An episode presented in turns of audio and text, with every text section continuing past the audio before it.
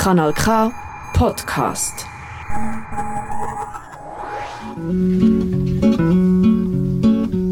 Es gibt Leute, die würden alle die Wege nie. Nosotras Radio strahlt wie immer in Kompass Radio Kanal K, das Pionierprogramm der Integration und Prävention aus, in Kanton Aargau. Weil sie hemmige Ihr findet uns unter www.radiokanalk.ch und unter die Telefonnummer 079 355 06 dass 61. sie hemmige dass sie hemmige dass sie hemmige. Muy buenas noches. Hoy 22 de marzo estamos en el estudio de Canal K. Somos Nosotras Radio, su programa pionero en prevención y en integración en el Cantón Argao. Esta noche nos acompañan, como siempre, las mejores. Alexandra Fray en los controles Buenas técnicos. noches con todos. eh, Liz Snusy en la moderación y esta es realmente la jefa detrás de las cortinas. Gracias, gracias a todos. Eh, realmente este es un equipo maravilloso que todos lo construimos diariamente y bueno, felices de estar nuevamente con nuestra maravillosa audiencia. Muchas gracias a ambas y a quienes nos escuchan una vez más en Nosotras Radio.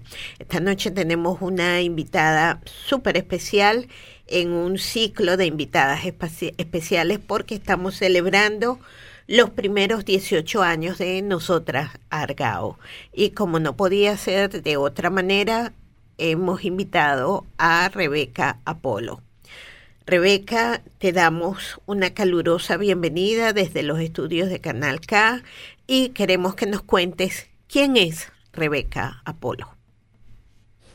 Mis queridas mujeres, muchísimas gracias por la invitación. Aquí estoy con ustedes nuevamente. Es un honor para mí, como siempre, eh, ser invitada y poder ser partícipe de este programa tan, tan especial y, bueno, que me encanta, que es eh, de Nosotras Radio. Muchísimas gracias por la invitación. Así que aquí estoy. Empecemos el programa. Pues muchísimas gracias. Mientras comenzamos el programa vamos a escuchar una pequeña pausa musical que nos identifica a todas y que nos une, que es la canción Latinoamérica de Calle 13. Muy buenos días a todos los amables oyentes en esta mañana de su radio Inti Radio. Ayayachu kaliyachu walakyachu meraya kasekichis. Kay kuskolaktapi kakyatata kawalaktakunapi uyarimarnikuna waykikuna panaykuna. Kunaka ayintaki wayrakuna chaymuka kay Puerto Rico nación manta pacha. Paykuna sutikmi calle 13. Y las patas vemos taquita pomanchis. Chaytaki sutikmi Latinoamérica. Uyarikusunchis. Cancunapa.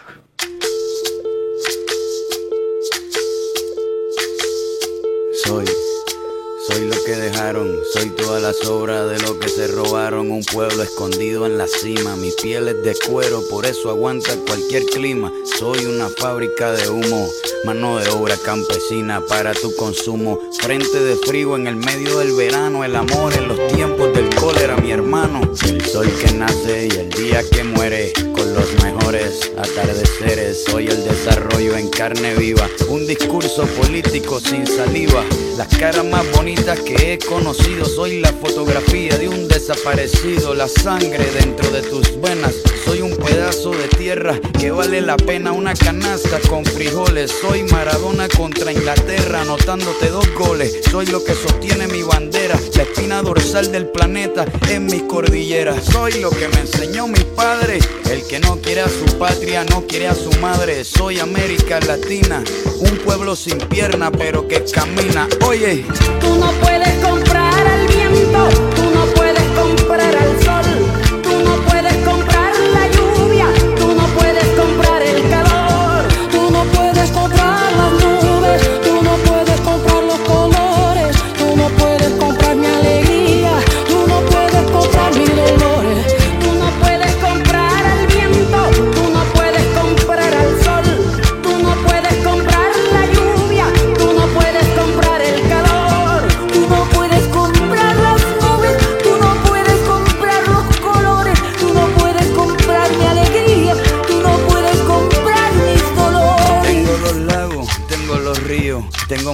dientes pa' cuando me sonrío, la nieve que maquilla mis montañas, tengo el sol que me seca y la lluvia que me baña, un desierto embriagado con peyote, un trago de pulque para cantar con los coyotes, todo lo que necesito. Tengo a mis pulmones respirando azul clarito, la altura que sofoca. Soy las muelas de mi boca, mascando coca. El otoño con sus hojas desmayadas, los versos escritos bajo la noche estrellada. Una viña repleta de uva, un cañaveral bajo el sol en Cuba. Soy el mar Caribe que vigila las casitas, haciendo rituales y agua bendita, el viento que peina mi cabello. Soy todos los santos que cuelgan de mi cuello. El jugo de mi lucha no es artificial porque el abono de mi tierra es natural. Tú no puedes comprar el viento, tú no puedes comprar el sol, tú no puedes comprar la lluvia, tú no puedes comprar el calor,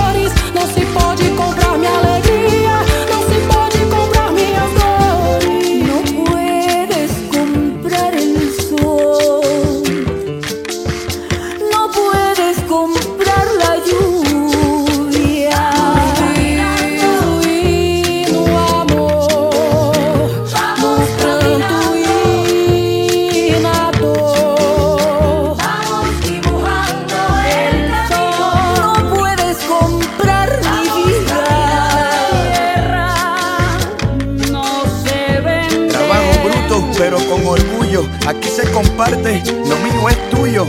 Este pueblo no se ahoga con marullo. Y si se derrumba, yo lo reconstruyo. Tampoco pestañeo cuando te miro para que te recuerdes de mi apellido. La operación Cóndor invadiendo mi nido. Perdono, pero nunca olvido. Oye. Vamos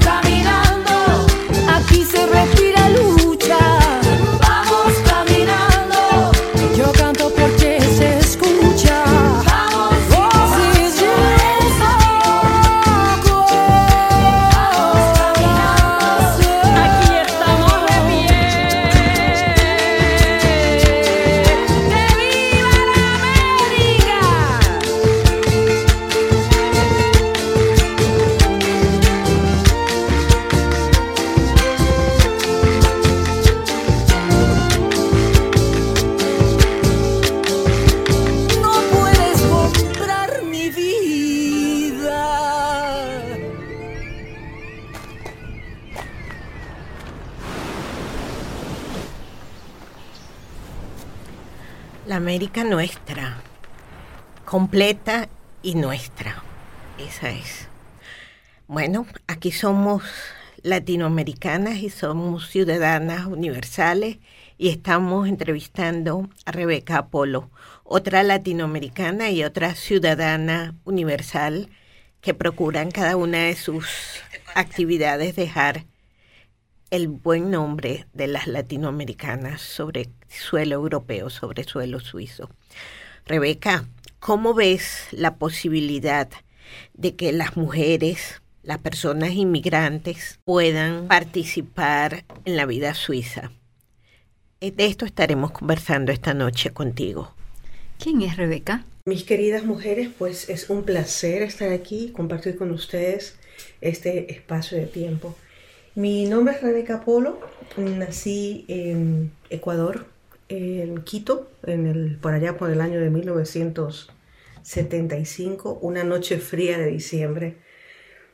Yo trabajo actualmente ya desde el año 2004, para ser más precisos, desde septiembre del 2004 hasta la fecha de hoy trabajo como traductora e intérprete para la policía, la fiscalía, eh, los servicios sociales, servicios civiles, en fin, para todo lo que es el conjunto eh, de funcionarios, tanto de justicia como de atención civil del cantón de Zurich, el cantón de Lucerna, el cantón de Berna, para Arau, eh, todo lo que es el sector de allá, y para la Policía Criminal Federal de Suiza. En todos estos años, que son prácticamente 20 años de experiencia de trabajo, me ha tocado vivir muchísimas situaciones y ha sido un trabajo muy, muy interesante. Antes de esto, bueno, para empezar, vamos a empezar porque todo tiene un principio, yo inmigré de Ecuador para Suiza por el año de 1998, el 25 de junio de 1998. Para ser exactos, llegué a las 11 y 15 de la mañana al aeropuerto de Zurich. Ese día, ese momento en que aterricé en Zurich, mi vida cambió completamente, completamente, dio un giro de 350 mil grados. Y fue un, un, proceso bastante duro, ¿no? Porque uno sale como migrante, yo en Ecuador estudié periodismo, que no pude eh, terminar la carrera porque decidí emigrar, ya que Ecuador estaba, ya en esa época estaba insoportable, invivible.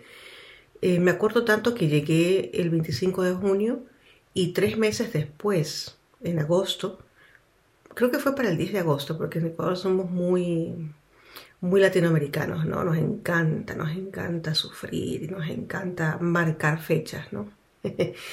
y justamente el 10 de agosto, que era una fiesta patria, eh, pues ocurrió lo que ocurrió, que perdimos la moneda nuestra, que era en esa época el sucre, y se dolorizó o sea, se dolarizó el país, ¿no? Pero nosotros lo llamamos como la dolorización porque nos dolió demasiado. Entonces, gente que tenía poquitos pesitos ahí, poquitos sucrecitos en, su, en sus cuentas, con la dolorización perdió todo, ¿no? Y yo estaba justamente en Suiza en ese momento, así que para mí fue la decisión de que yo no me muevo. Y pues terminé quedándome aquí y mi experiencia laboral, o sea, mi experiencia como migrante aquí empezó desde cero, completamente desde cero. Empecé trabajando en la limpieza mientras que estudiaba alemán, luego ascendí a trabajar eh, como camarera en, en, restaurantes, luego conseguí un trabajo como recepcionista, luego conseguí un trabajo como vendedora en una tienda, luego conseguí un trabajo como guía turística y finalmente en el 2004 tuve el chance de convertirme en, traductora e intérprete. Y pues nada, en el 2014 fundé mi, una pequeña empresa, una Einzelfirma, que es una consultoría jurídica legal. Eh, de hago servicios de traducciones y a través de esta consultoría eh, he intentado moverme un poco en el tema eh, de migración, eh, de derecho penal, derecho civil, ¿no?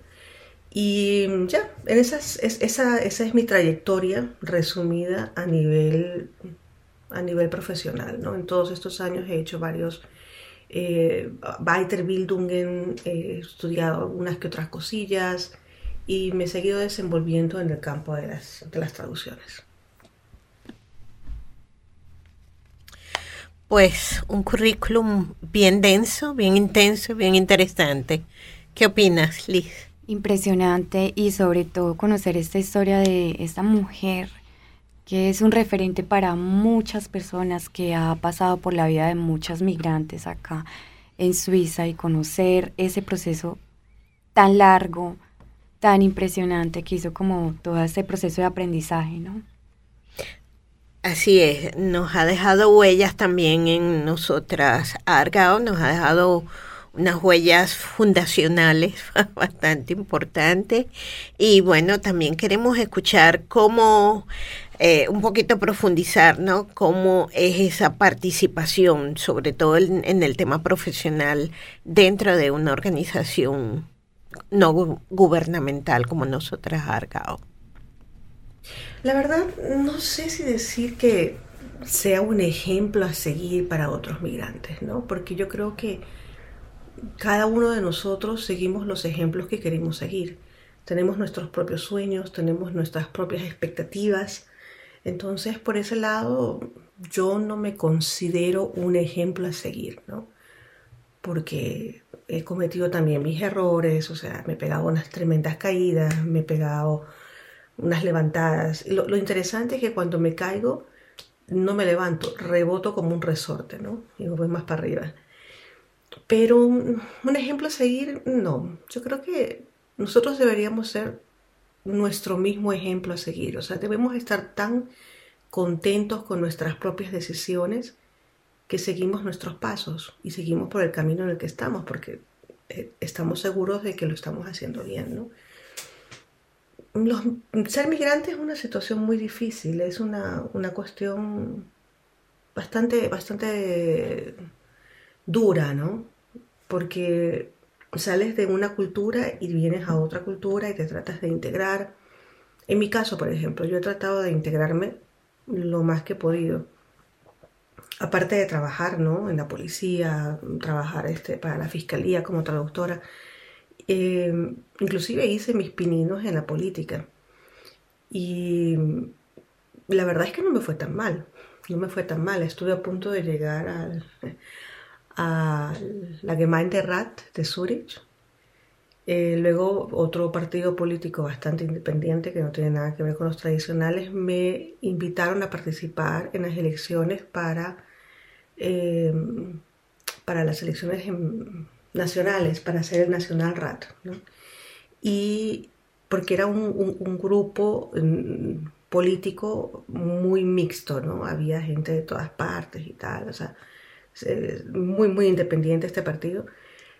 Y, dije, bueno, me, me, agradan las ideas que ustedes tienen, hay ideas muy, muy este, vanguardistas, muy ecologistas, entonces, vale, me, uno, ¿no? Y me pusieron, me acuerdo tanto, me pusieron en, en, el, en la posición 10 u 11, ¿no? O sea, me pusieron ahí de, de, florecita, ¿no? Para hacer el adorno y para que vean que somos multiculti, ¿no? Esto lo que les estoy hablando, esto fue en el 2019, por allí, ¿no? Antes de la pandemia. Entonces, eh, nada, pues unos invirtieron más dinero que otros, de acuerdo a la posición en que se encontraban en la lista. Otros ya daban por seguro que los iban a elegir en el Nacional RAT. Y como yo sabía que yo estaba haciendo más bien una colaboración, no realmente una candidatura política, pues invertí solamente 100 francos, ¿no? en un cantón donde nadie me conoce, pero bueno, pusieron mi foto, puse ahí 100 francos y ya, y repartí unas cuantas cositas por aquí por allá. No hice muchas cosas, porque realmente no tenía muchas esperanzas de que algo fuese a suceder de esa experiencia. Pero para mi agradabilísima sorpresa, cuando vinieron las votaciones, obviamente que ninguno del partido no llegamos a tener los suficientes votos para tener un puesto en el, en el Consejo Nacional, pero mi posición de número 10 pasó a la número 2. Entonces la acogida de una mujer latina migrante como posible candidata o como posible posibilidad, perdón la redundancia, de entrar al Consejo Nacional de Gobierno de Suiza fue muy bien aceptado. Y miren que estaba candidatizando en un, cantón donde nadie tiene ninguna idea de quién era yo. Y eso me, me dio un feedback súper positivo que significa que a veces uno piensa que el país que nos acoge no está abierto a nosotros, pero somos los que nosotros no estamos abiertos a que ellos nos acojan. ¿no? Eh, y esta, esta experiencia, corta experiencia política, porque después eso ya me retiré del partido, me enseñó muchísimo, eh, me confirmó algunas cosas que no estaban muy seguras y, me rectificó pues la teoría, ¿no? De que somos un espejo y recibimos lo que reflejamos, ¿no? Es muy interesante. Es, es bastante ya nutritivo escuchar esto, sobre todo tu comentario, Rebeca, sobre la aceptación a veces creemos que no nos aceptan porque somos diferentes, caminamos diferente, lucimos diferente, pero podemos llevarnos sorpresas positivas y sobre todo en el caso de gente muy bien integrada como es tu caso, ¿no? Rebeca, ¿cómo ves eh, el hecho de hacer trabajo voluntario? ¿A quién beneficia el trabajo voluntario? Justamente lo que les estaba diciendo anteriormente, las mujeres, las personas, tanto el hombre como la mujer, la mujer como el hombre, todos los migrantes tenemos la posibilidad de ser partícipes de una vida activa en Suiza. El primer eh, el, el primer desafío que tenemos que cumplir es aprender el idioma. O sea, no puedes tomar parte activa de, un, de una vida en un país o en una sociedad si no puedes comunicarte. Entonces, la primera cosa, pues, es aprender alemán. En este caso, si vivimos aquí en, en la parte alemana de, de- de Suiza, ¿no? Obviamente que es un idioma muy difícil, a mí todavía me cuesta, todavía lo sigo aprendiendo después de 25 años de vivir aquí, pero no es nada que no se pueda hacer, o sea, todo se, se puede lograr con, con voluntad, ¿no? Yo no pienso que, hombre, o sea, no nos vamos a, vamos a decir, no, todos los suizos son maravillosos y geniales, no, pero hay muchas posibilidades para que podamos integrarnos, para que podamos ser activos en, en la comunidad, ser activos en esta sociedad, ¿no? Sobre el, el trabajo voluntario, pues el trabajo voluntario es lo mejor que se puede hacer, beneficia a la sociedad, te beneficia a ti de forma indirecta y mm, a mí me parece muy importante, súper importante. Ojo, hay que, hay que ver la diferencia en que sea un trabajo voluntario, estructurado, y, y no que te cojan todo el tiempo ahí de ayúdame y, y que Dios te pague, ¿no? O sea, hay que, hay que poner ciertos, ciertos límites, ¿no? Pero un trabajo voluntario estructurado es súper importante porque aparte de eso te da eh, la posibilidad de ver diferentes situaciones, ¿no? Y aprender de ellas. Yo recomiendo al 100% involucrarse en, trabajos voluntarios, en trabajos con la sociedad, en cooperar con otras personas. Es, es, es parte del ser humano, ¿no? Es parte de ser un humano. Y es algo que se nos está perdiendo poco a poco, ¿no? Desgraciadamente, ¿no? Que dejamos de ser tan empáticos y nos concentramos solamente en nuestros propios asuntos, en nuestros propios problemas y, y nos encapsulamos, ¿no? Y nos volvemos solamente un, un ente que produce, trabaja, paga, come, duerme y, y, se levanta y otra vez se repite la historia. Entonces, integración, trabajo voluntario, abrirse un poco más a la sociedad en la que vivimos es una de las cosas más importantes que, que, que existe dentro de esta aventura que se llama migración, ¿no? Pues continuamos con esta aventura tan interesante que se llama Migración y continuamos conversando con Rebeca Apolo, una de nuestras cooperantes en Nosotras Argao. Rebeca, ¿qué es para ti Nosotras Argao? ¿Cuáles son las ventajas, las desventajas y la utilidad de esta organización, de este proyecto? Nosotras Argao, ¿qué significa para mí? Bueno, para mí significa un pedacito de cielo, ¿no? Nosotras Argao es, o sea, yo pienso en, Nosotras Argao y, veo, veo amor, veo dedicación, veo mucha lucha. Eh, nosotras Argao da tantos, tanta, tantas posibilidades dentro de un, de un cuadro bien pequeño, porque si nosotras Argao tuviese un poquito más de poder, digamos, a nivel de disposición económica, por decirlo así, eh, tuviésemos más, digo tuviésemos porque me considero parte de nosotras Argao, obviamente, tuviésemos más, más fuerza de aplicación y de rendimiento, ¿no? Tuviésemos un poco de más alcance. Pero nosotras Argao para mí es valentía, es, valentía, tiene desventajas, no le veo ninguna. Le veo más bien muchas utilidades porque indica, indica el camino hacia, hacia muchas mujeres migrantes y bueno, sus familias, sus esposos, sus hijos, eh, les hemos, se les da la, las informaciones que se necesita para poder sobrevivir y llevar una vida bastante tranquila y agradable aquí, ¿no? Porque ya les digo, o sea, llegar a Suiza no es tan fácil. Aquí en Suiza cometes una cosita pequeñita, qué sé yo, te olvidas de buscar un papel en el correo porque no te llegó el papelito de la posta y resulta que ese, esa, esa carta que venía de algún funcionario se convierte en una amenaza de expulsión porque a la final se te fue la paloma y no fuiste a buscar la carta. Entonces, nosotras Argao te, te, te saca de la, de, la, de la ignorancia, por decirlo así, y te explica la importancia de ciertas cosas que parece que para que al parecer serían tan banales, pero que aquí son súper importantes, súper relevantes, ¿no? Nosotras Argao se, se involucra en la defensa tanto de los derechos humanos como los derechos de la mujer, los derechos de integración, eh, la lucha del migrante para seguir adelante aquí. Entonces, yo solamente le veo ventajas y utilidad. Desventaja, la única, como les dije anteriormente, pues es que no contamos con, con más infraestructura como nos gustaría contar o con más budget, ¿no? Un poquito de más eh, ahorritos en el chanchito para, para poder expandernos, ¿no? Pero lo que no se cuenta ahora, no se quiere decir que no se puede contar en el futuro. Yo creo que con, con el trabajo valioso que están aportando las mujeres que trabajan con nosotras Argao y con las posibles y futuras personas y mujeres que quieran involucrarse en este proyecto tan maravilloso, en este, en este trabajo tan maravilloso, tan humano que es nosotras Argao, podemos llegar hasta la luna, volver y volvernos a ir.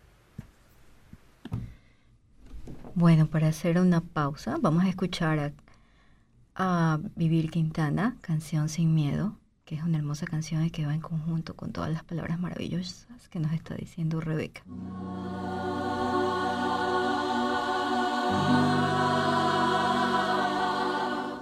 Que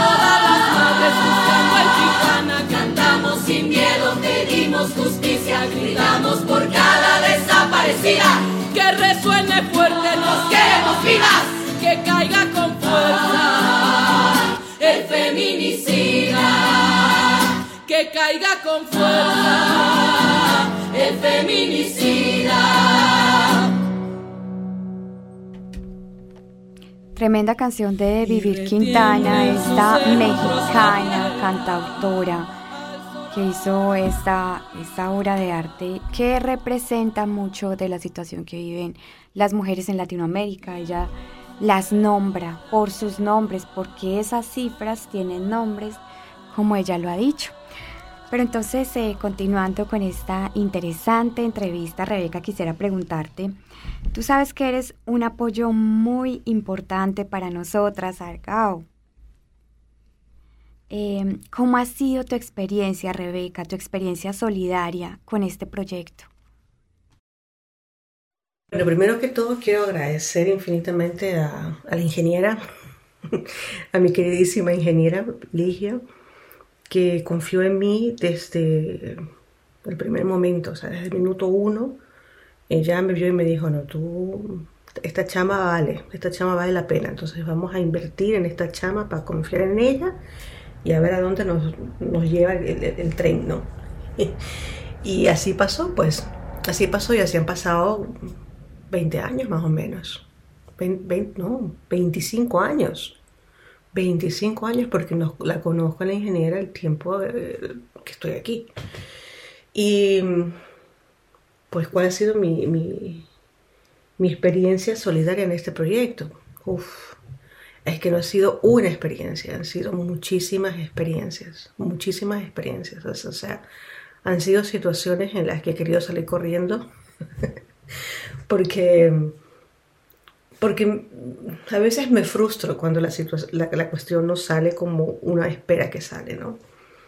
Y han habido, han habido situaciones en las que me he sentido, me he sentido plena porque he visto que ese, ese minúsculo granito de arena que ha aportado ah, trabajando con, con nosotras Argao, eh, ha, sido, ha sido fantástico. He visto que ha habido cambios en la vida de algunas personas y esto para mí es el mejor pago que me puede dar la vida, ¿no? Eh, porque de eso se trata, ¿no? Se trata de que si uno hace algo, si uno eh, se mueve en una dirección, es para causar un cambio, para que un cambio positivo, ¿no? Obviamente, no negativo, sino un cambio a positivo, para que las cosas lentamente se sigan moviendo en la dirección que tienen que moverse. Y esta ha sido mi experiencia, es una experiencia que la puedo recomendar a todas que nos están escuchando, que se unan a, esta, a este tren de experiencias. Si desean hacer algún tipo de, trabajo voluntario, únanse, porque necesitamos más personas que quieran hacer cambios, que quieran ser parte de esta maquinaria que mucha gente la llama los sueños, ¿no?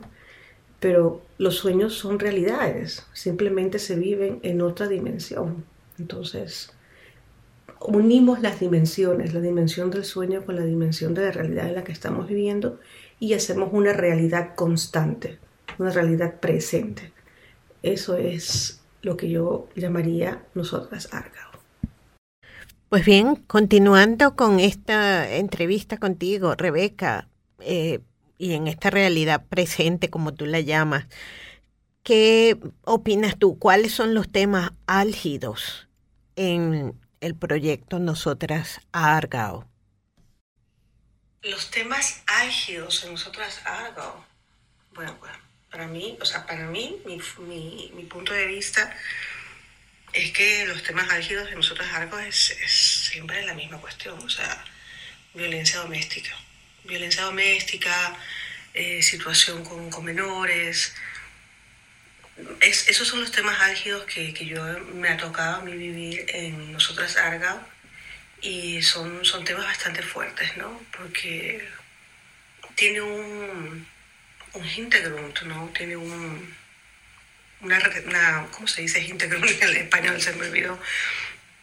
Tiene una base, un un background, es que no sé ni cómo se dice ya, se me fue la palabra, perdonen, eh, tiene un hintergrund muy cultural, ¿no? O sea, no, no, estoy diciendo que todas las personas de X países cometen violencia doméstica, no, no son todos, pero hay una influencia a, nivel cultural, que, en, que hemos crecido, en que hemos vivido ciertas situaciones, pues se repiten con, con adultez, ¿no?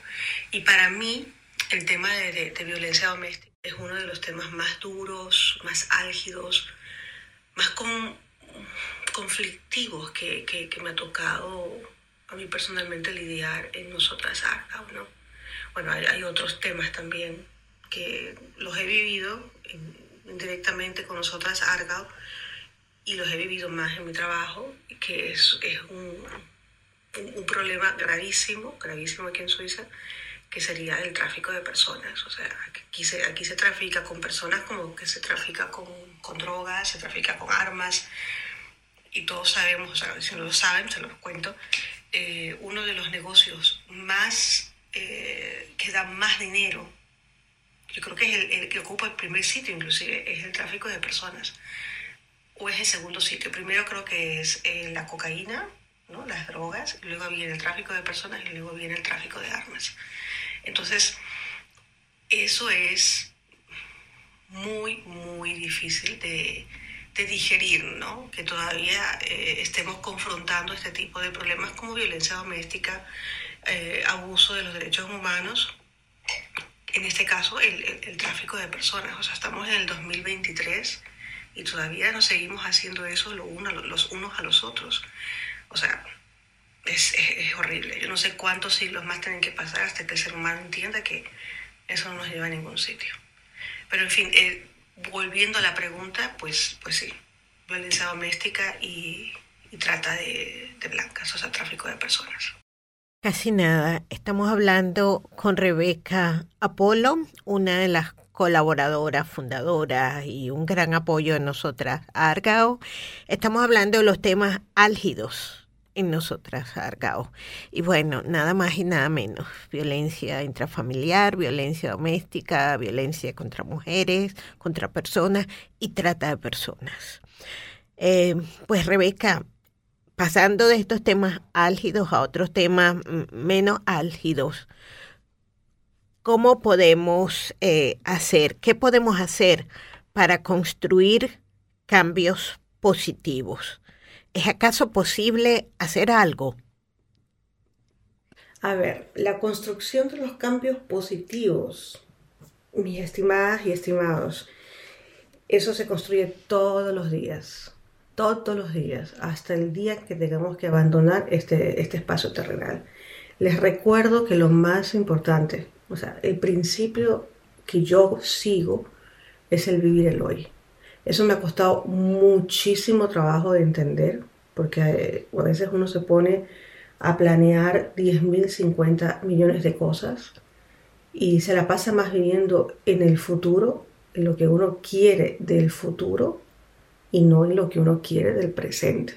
Y nosotros podemos cambiar las cosas cuando vivimos en el presente, en el hoy.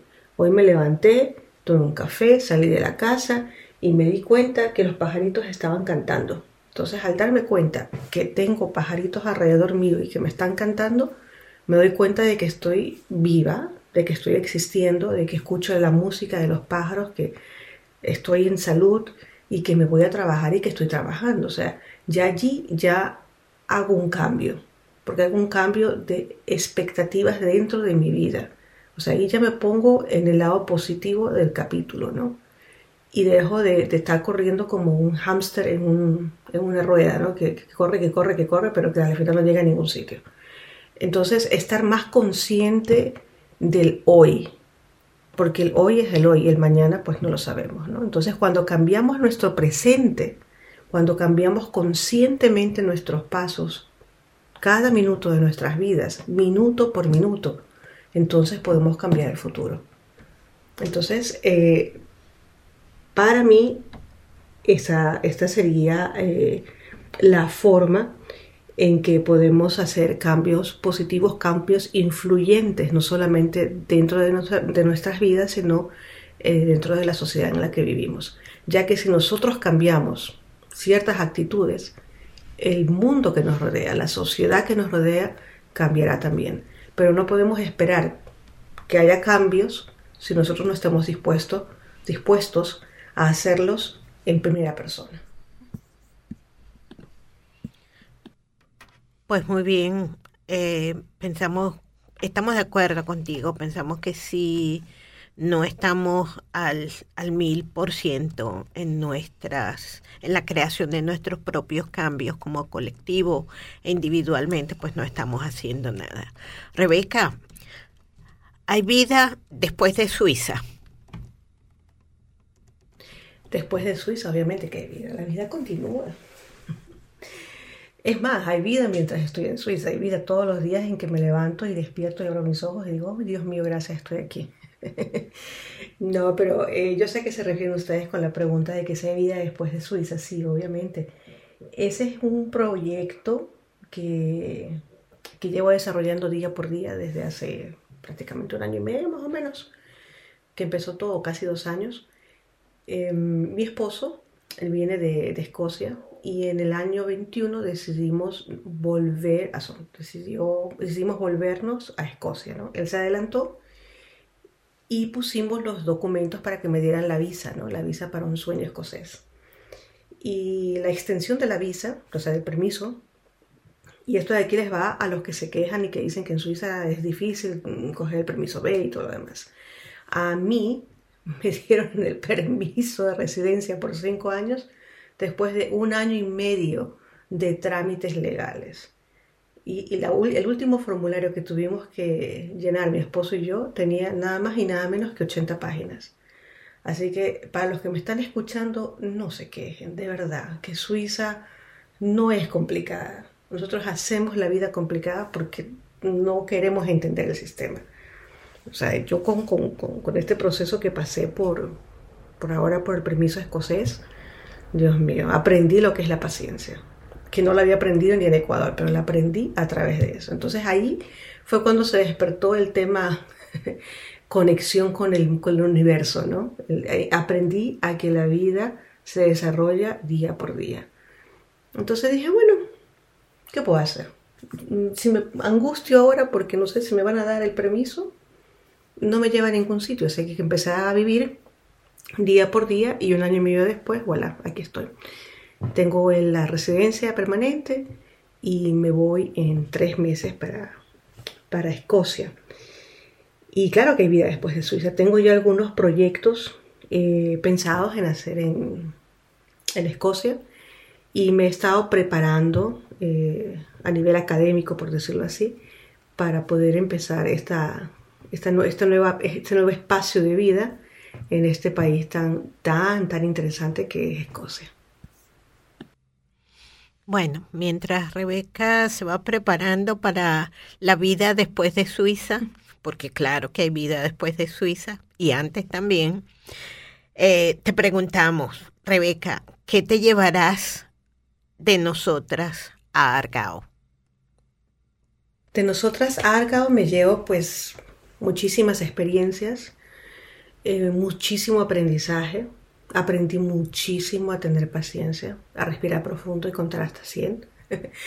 me llevo muchas risas, me llevo momentos espectaculares, me llevo momentos muy emocionales y sobre todo me llevo el amor y el apoyo que nosotras Argao me ha brindado en todos estos años que llevo aquí. En esa hermandad, porque no se puede decir ni siquiera amistad, es un lazo eh, mucho más fuerte que solamente una simple amistad o cariño. Es, es una, em, para mí es mis hermanas, ¿no? Las personas que han creído en mí, que, que aprecian mis, mis cambios positivos y que también me señalan mis errores, porque no solamente se trata de decir a la persona lo bonita que es, lo bien que hace las cosas, lo inteligente que es, sino también se trata de decirle, oye, ten, aquí, presta atención porque no vayas por ese lado porque la vas a cagar. Y, y esas cosas pues las he vivido en, en nosotras, Argao. Y todos esos recuerdos, todos esos momentos, todas esas batallas, luchas, guerras llevadas juntas, me las llevo porque son parte de la enseñanza, son parte de mi camino y se quedan conmigo, o sea, están dentro de mi equipaje llamado vida y, están allí y de allí nunca se van a salir. Porque sé que todo lo que he aprendido con nosotras Argao lo puedo utilizar el resto de mis días. Y por ello estoy muy, muy agradecida por la confianza y por, y, y por el cariño que me han aportado y que me han dado en todo este espacio de tiempo. Muchísimas, muchísimas gracias por haber confiado en mí. Gracias, Rebeca. Muchísimas gracias por tus palabras. Creo que todas nos hemos quedado bastante emocionadas con todo lo que nos has dicho. Y para continuar, y celebrar todo lo que tú dices, vamos a escuchar a Bebé en, en su canción llamada Ella. Ella se ha cansado de tirar la toalla, se va quitando poco a poco de la araña. No ha dormido esta noche, pero no está cansada. No miró ningún espejo, pero se siente todo guapa hoy. Ella se ha puesto color en las pestañas, hoy le gusta su sonrisa. No se siente una extraña, hoy sueña lo que quiere, sin preocuparse por nada. Hoy es una mujer que se da cuenta de su alma. Hoy vas a descubrir que el mundo es solo para ti, que nadie puede hacerte daño, nadie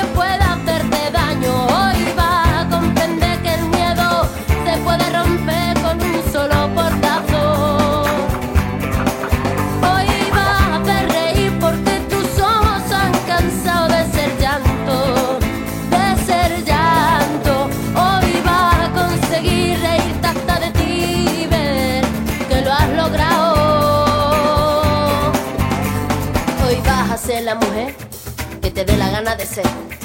Hoy te vas a querer como nadie te ha sabido querer. Hoy vas a mirar para adelante, que para atrás ya te dolió bastante. Una mujer valiente, una mujer sonriente, mira cómo pasa. Hoy nació la mujer perfecta que esperaban a roto sin pudores.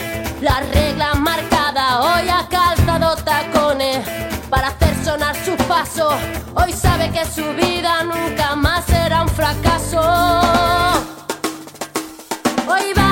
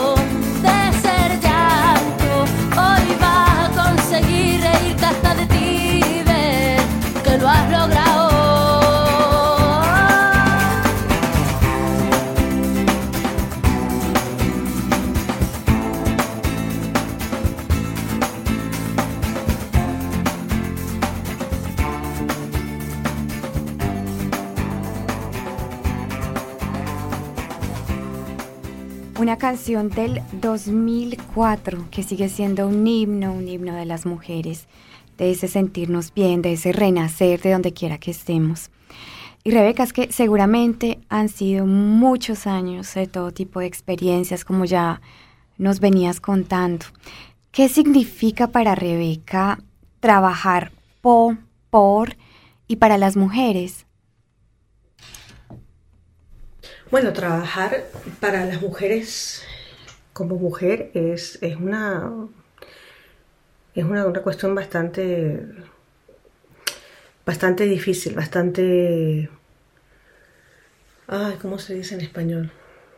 desafiante. Perdonen, pero es que se me viene la palabra en alemán o en inglés, ¿no?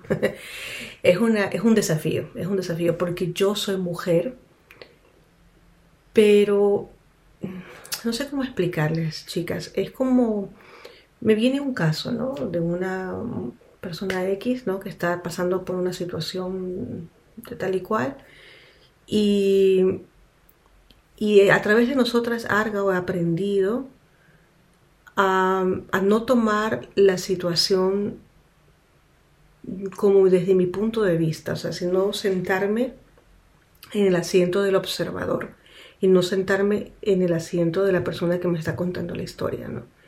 porque de esa manera, si me siento en el asiento de la, de la persona que me está contando la historia, es como que si fuera mi historia y empiezo a tomar decisiones en base a mis criterios. Entonces, es lo que les decía hace un momento, ¿no? Eh, la experiencia que he tenido de trabajar con nosotras Argao para mujeres como mujer ha sido llenarme de muchísima paciencia, de quitarme cualquier tipo de prejuicio o, o de idea de cómo yo lo haría, ¿no? Porque no se trata de que yo lo voy a hacer mejor de lo que esta persona lo ha hecho, o de enojarme porque a la persona a la que le, le estoy dando eh, la consejería o estoy dando la ayuda no quiere tomar la ayuda o simplemente, ay no, es que me vuelvo con el hombre porque al final es el único hombre que conozco en mi vida y entonces ya no importa.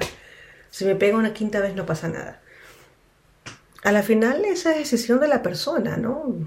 Hacerlo o no hacerlo. Entonces, me ha ayudado a entender lo que, se, lo que significa ser objetiva, lo importante que es ser objetiva si queremos hacer este tipo de trabajos, porque nosotras Argao eh, les damos a la mujer las posibilidades.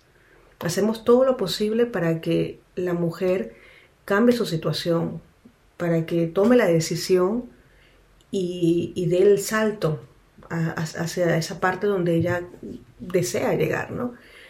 Pero de eso estamos hablando, o sea, en los, casos que yo personalmente he tenido, se ha tratado muchas veces, no siempre, pero muchas veces, de tomar la decisión final, de decir, sí, ok, vale, cierro este capítulo de mi vida y cueste lo que me cueste, nado al río y me voy para el otro lado de la orilla. Y, y eso ha sido más que todo para mí eh, la experiencia, ¿no? De, de, de, entender que cada persona es un mundo y, y cada persona tiene un límite y un soporte de capacidad para, para, sufrir, para tener situaciones jodidas, ¿no? Y, y ese límite no es el mismo para todas. Y esa ha sido, pues, hasta ahora mi, mi experiencia de trabajar con, con nosotras, Arca. Sí, yo diría que sí.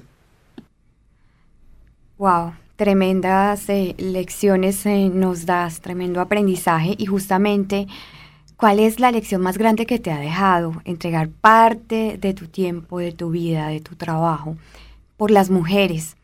¿Qué te hubiera gustado eh, saber antes? Bueno, más que una lección, yo diría que ha sido un, un aporte, ¿no? O sea, nosotras Arga ha aportado muchísimo a la forma en que yo veo a las otras mujeres, en la forma en que yo entiendo el proceso o los procesos de otras mujeres. Como lo expliqué anteriormente, eh, todos y todas, todas y todos, en este caso estamos hablando de las chicas, de las mujeres, cada mujer vive la misma experiencia de diferentes formas de intensidad. Entonces, ese, ese aporte ¿no? de entendimiento, de, de realización de ciertos procesos lo he eh, adquirido a través de la experiencia de ayuda laboral con nosotras Arga. ¿Qué ha significado para mí trabajar para las mujeres? Pues ha sido una experiencia maravillosa, una experiencia que ha aportado muchas cosas positivas en mi vida y esas cosas positivas no me las quita nadie. Como lo mencioné anteriormente, eso me lo llevo y, lo tengo dentro de mí y es parte de mí. O sea, nosotros Argao me ha vuelto más humana, sí, más humana. O sea, yo, yo no diría desde el punto de vista me ha vuelto más mujer o me ha vuelto más feminista, me ha vuelto más, más luchadora por mis derechos, no, me ha vuelto más humana. Porque como, como digo yo, ¿no? O sea, estamos, estamos en un solo bote, ¿no? Y se trata de ser más humanos, ¿no? de ser más tolerantes los unos con los otros. Y nosotros Argao me, me, ha aportado muchísima, muchísimo entendimiento, muchísima tolerancia, especialmente Ligia. Ligia, Dios mío, esta mujer es, es impresionante. O sea, ella me ha dado a mí, me transmite una paz, una tranquilidad. Y, a la final con Ligia lo resolvemos todo con una broma y nos reímos y, y hacemos nuestra terapia de, de, de relajación post-laboral, eh, simplemente conversando, ¿no? Y esto es algo que, que, que me ha aportado muchísimo y que me lo voy a llevar para siempre en mi corazón. Gracias, Rebeca. Eh, y bueno, 25 años en Suiza. La migración, como todos los fenómenos sociales, cambia. Y, y la pregunta va un poco encaminada hacia, con esa experiencia que tienes de 25 años en este país, ¿qué mensaje les das tú a las nuevas generaciones migrantes que llegan a Suiza? Bueno, aquí me va a salir el, me va a salir el- la línea eh, de experiencias migratorial que, que he tenido yo aquí en Suiza. Mi mensaje, mis, esti- mis estimadas mujeres, a las nuevas generaciones que llegan acá en Suiza, pues gente, lo que siempre vivo diciendo, desde que veo al primer migrante que se queda porque no entiende nada, les digo, aprendan a integrarse. O sea, integración no significa solamente trabajar y pagar los impuestos, si es que los pagan, porque muchos ni siquiera los pagan porque se endeudan y tal. No, integración significa, primer punto, aprender a comunicarse, a hablar, aprender el idioma. Si no aprendes el idioma, no puedes comunicarte. ¿Cómo le puedes pedir a un suizo, estás en el país, de, en, un, país que es tu, tu, tu acogedor, ¿no? Y tú eres el huésped. Entonces no le puedes pedir a, a tu acogedor que se integre a tu cultura. Eres tú el que tiene que integrarse a la cultura de ellos. En, en- en cualquier país donde, donde sea que tú vayas. Y desgraciadamente yo he tenido muchísimas, eh, no malas experiencias, pero el mismo tema se repite una y otra vez, ¿no? Que, que, que viene gente, por decir, de España, sudamericanos que ya tienen el pasaporte español, y vienen acá a Suiza y dicen, no, es que en España, porque ni siquiera te hablan como, como en Sudamérica, no sé, no, hostia, tío, que en España. Y yo le digo, ¿y tú de dónde vienes? Yo es que yo vengo de, de Madrid. Ajá, ¿y dónde fue que naciste? Ah, yo nací en Perú, entonces hábleme pues normal. Háblame normal. ya empezamos por allí, ¿no? No, que, que en España yo puedo hacer esto no sé dónde y que puedo hacer una, una- un grill en, en el balcón y a mí nadie me dice nada. Pero eso fue en España, eso fue en Perú, eso fue en Ecuador, eso fue en Paraguay. Estamos en Suiza, o sea, gente, hay que integrarse, hay que entender, aquí hay reglas, aquí hay líneas de cómo van las cosas. O sea, no es, no es difícil, no es difícil. Cuando te compras un mueble de Ikea, ¿verdad? Te lo llevas a tu casa y ¿qué haces para armar el mueble de Ikea? Abres el, el folleto de indicaciones y ves dónde va qué pieza, dónde va el tornillo de no sé dónde. Pues la misma cosa es venir acá como migrante suiza. Llegas acá, se te da un manual de instrucciones de cómo seguir eh, el proceso de integración y tienes que hacerlo exactamente como está el manual de instrucciones y ya, y, y puedes pasar toda tu vida sin meterte en un problema. Puedes pasar toda tu vida y puedes entender cuáles son tus derechos, cuáles son tus obligaciones, eh, qué es lo que puedes hacer aquí, cómo funciona X cosa. Puedes aprender a través de esta integración cómo defenderte si el sistema te trata mal. Porque aquí hay ciertas cosas que no funcionan como deben funcionar, porque somos seres humanos y cometemos errores y el sistema está dirigido por seres humanos. Entonces, por ese motivo, inclusive para defenderse y decir, lo que usted me está diciendo, lo que usted quiere de mí, no es correcto. Para eso tengo que tener fundamentos y para tener los fundamentos tengo que estar integrado y para estar integrado tengo que aprender el idioma. Tan fácil como eso. Es seguir las instrucciones desde el paso 1 hasta el paso 10. Muchos migrantes piensan que vienen acá y ya se van a convertir en gerentes de banco. Pero no funciona así, pues. O sea, no funciona así. No hay ningún empleo, ningún trabajo que sea menos que otro. Todos los trabajos son dignos. Pero tienes que estar claro en ti mismo qué es lo que quieres hacer con tu vida, hasta dónde quieres llegar. O sea, ¿qué quieres hacer aquí? Lo que yo le recomiendo a las mujeres y a los hombres que vienen acá como migrantes es que no se conviertan solamente en una máquina laboral, que vivan los días que están en este país. No sueñen siempre solamente en el futuro. Ah, cuando junte no sé cuántos miles de francos, me compro una casita y me voy para el carajo en mi país. No se trata de eso. Se trata de vivir el momento en que estamos aquí, porque cada minuto en que pasamos de nuestras vidas, independientemente de dónde las pasemos, son valiosos. Son muy valiosos. Ustedes no saben qué va a pasar de aquí a mañana. Te compras la casita, te retiras y, te, da un ataque cardíaco y te morís después de tres días. Y te pasaste los últimos 40 años trabajando sin tener pausa, sin saber el idioma, sin haber disfrutado, sin haber conocido nada más que tu casa y el camino a la estación de tren y a tu trabajo. Eso es una pena. Eso no es vida. Entonces, yo les recomiendo a- a las nuevas generaciones de migrantes que vengan y que en lo que ellos deseen hacer a nivel laboral sean los mejores, se integren, que entiendan cómo funciona aquí, que, entiendan que tienen posibilidades, entiendan que si vienen y, y empiezan a trabajar en la limpieza y quieren ser presidentes, pues lograrán ser presidentes si eso es lo que ustedes desean hacer. Pero hay un proceso y hay que respetar el proceso y hay que respetar esa integración. Sin esa integración y sin seguir el proceso no se llega a ningún sitio.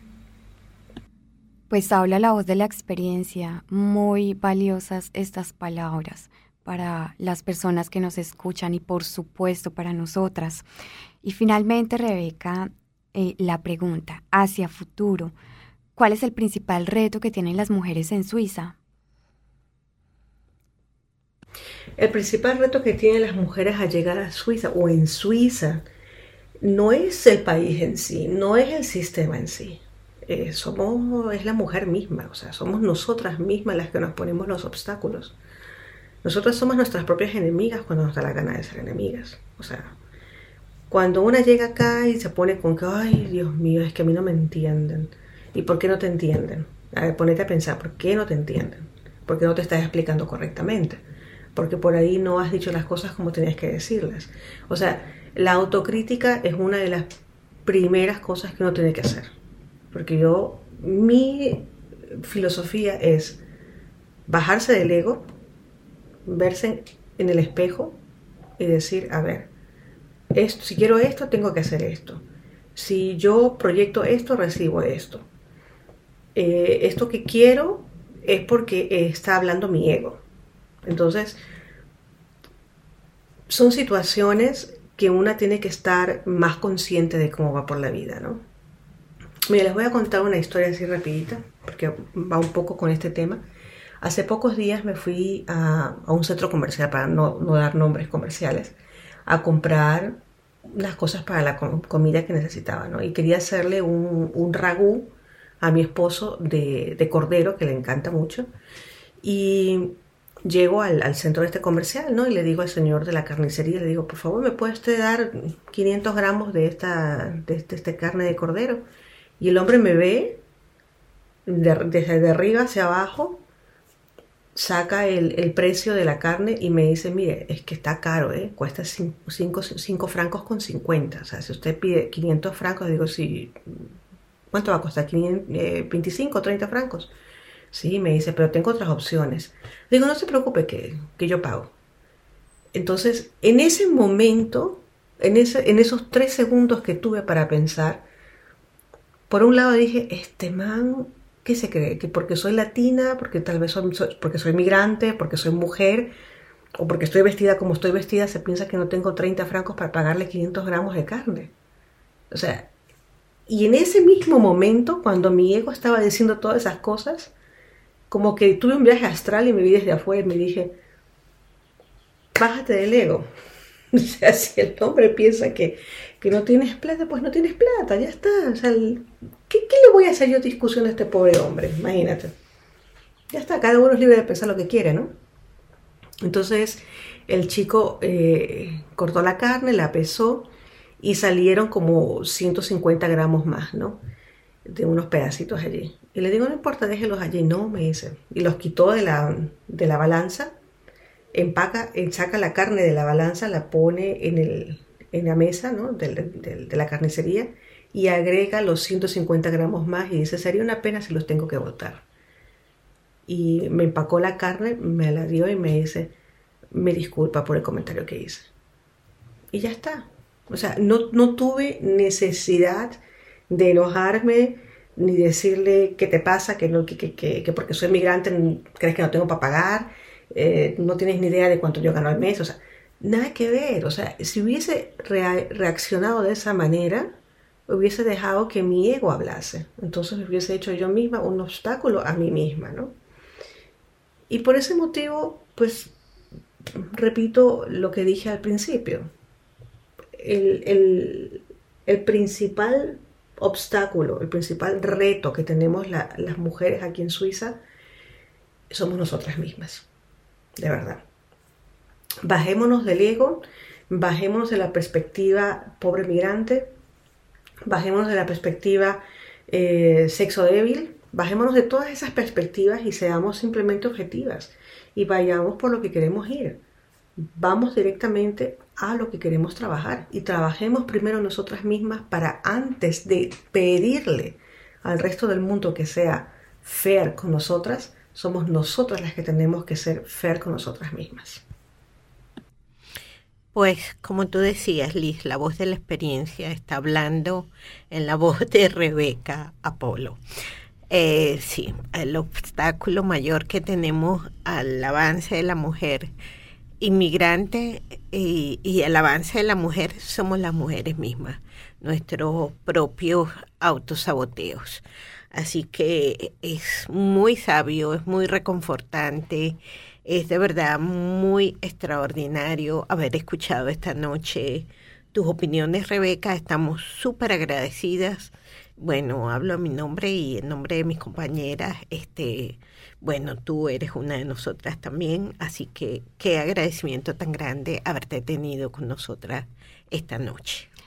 Sí, definitivamente vale la pena escucharlo y reescucharlo porque estamos hablando con una persona muy sabia que como lo hemos escuchado durante toda la entrevista, tiene una experiencia que ganó a pulso del día a día, que no nos está hablando de una teoría, que nos está hablando de la vida real, que nos da muchas claves que nos van a ayudar en este proceso de integración a las migrantes, porque eso es lo que somos y eso es lo que seremos.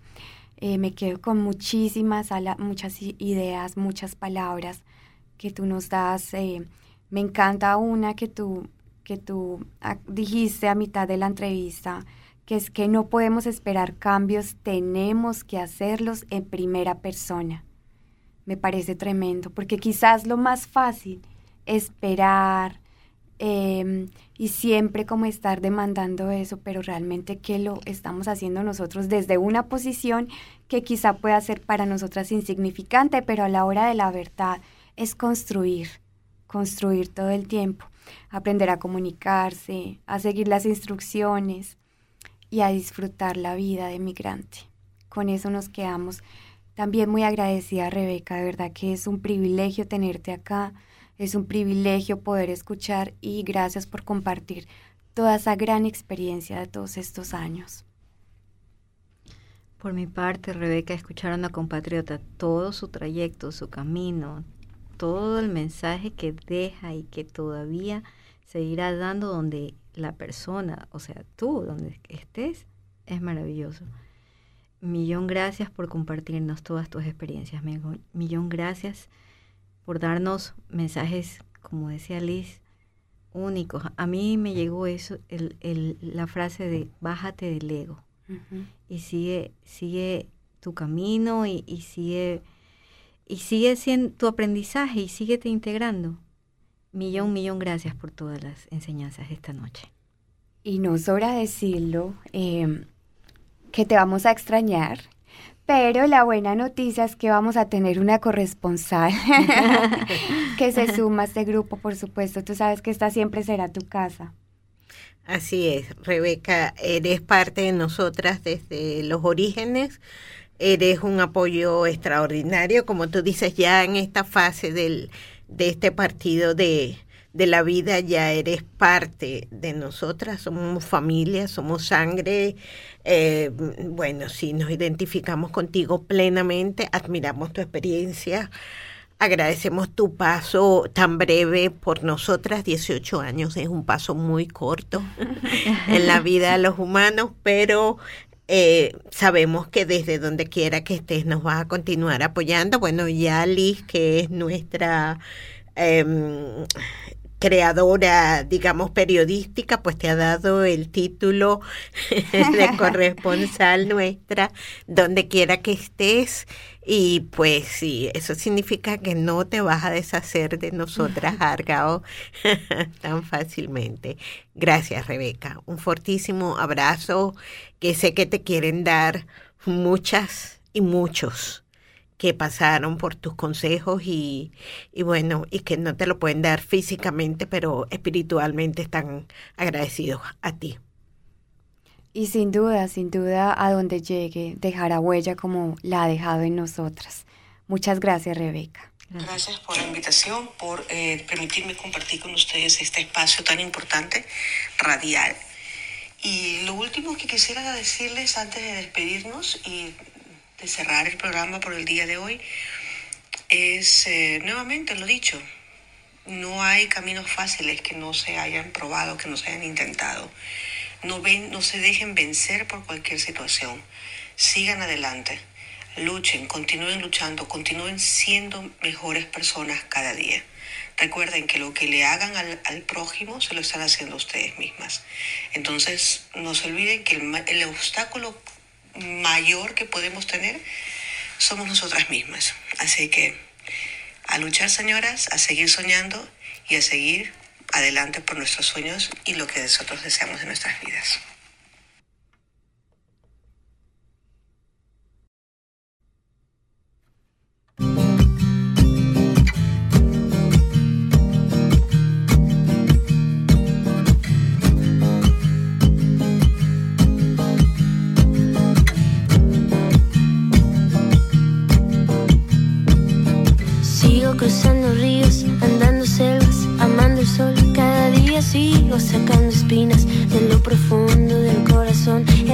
En la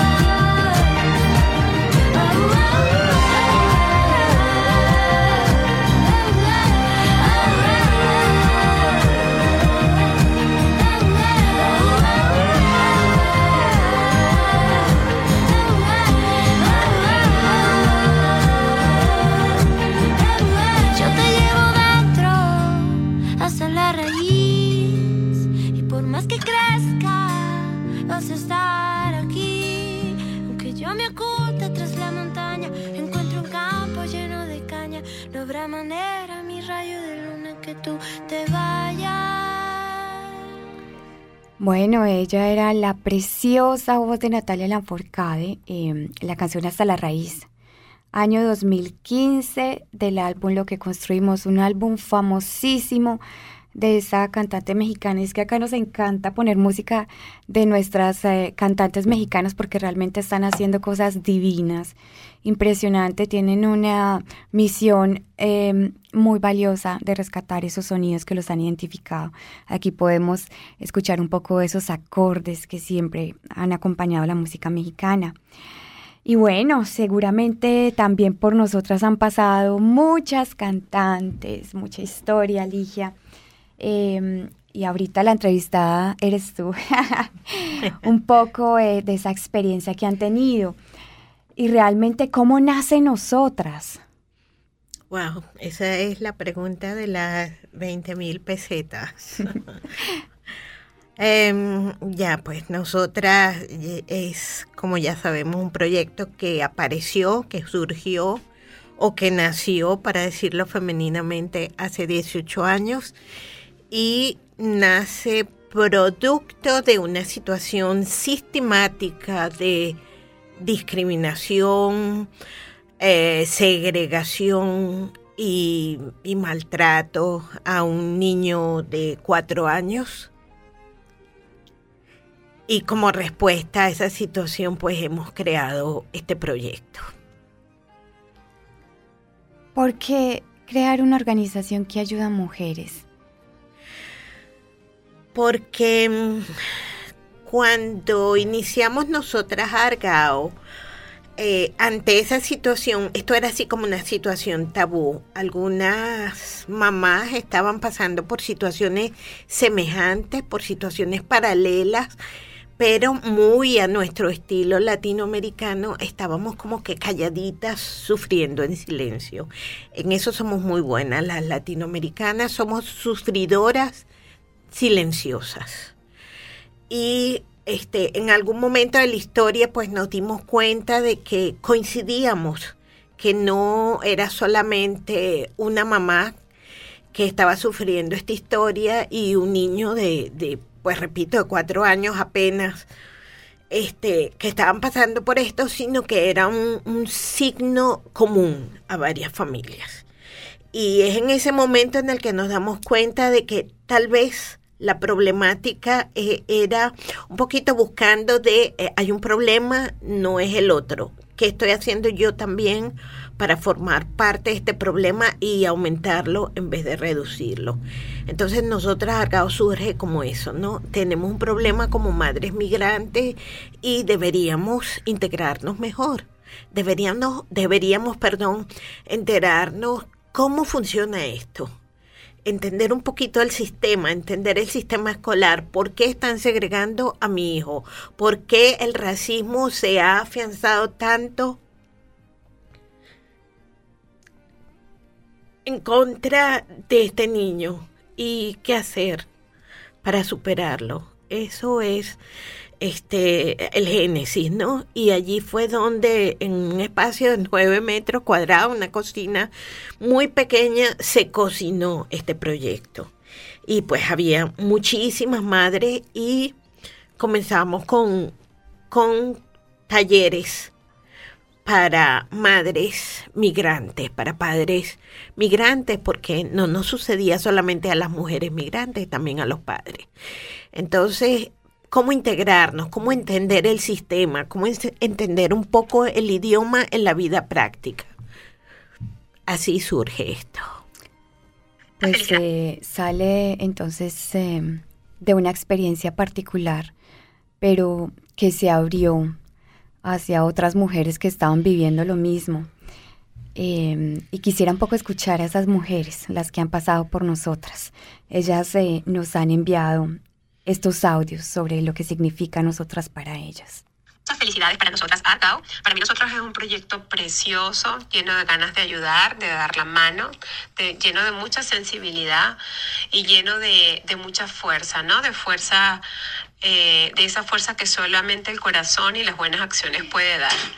Eh, la verdad es que siempre tuve muchas ganas de ayudar, de echar la mano y, y bueno, en algún momento no, no se dio más allá.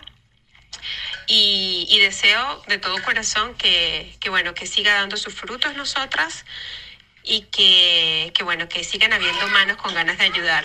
Sé que hay demasiados corazones bonitos por allí y nosotras tienen la, la posibilidad de juntarlos.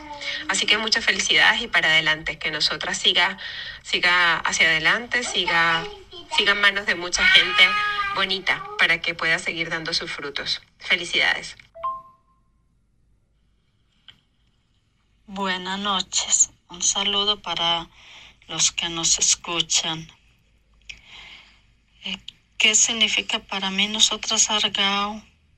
Para mí nosotras Argao significa mucho, porque por medio del taller de conversación he aprendido mucho, no solo alemán, sino también las reglas aquí en Suiza y muchas otras informaciones que, que no tenemos idea de cómo funciona aquí, de co- cómo informarse sobre algo que cu- cuando se necesita una información no sabe cómo, con quién comunicarse, a quién preguntarle.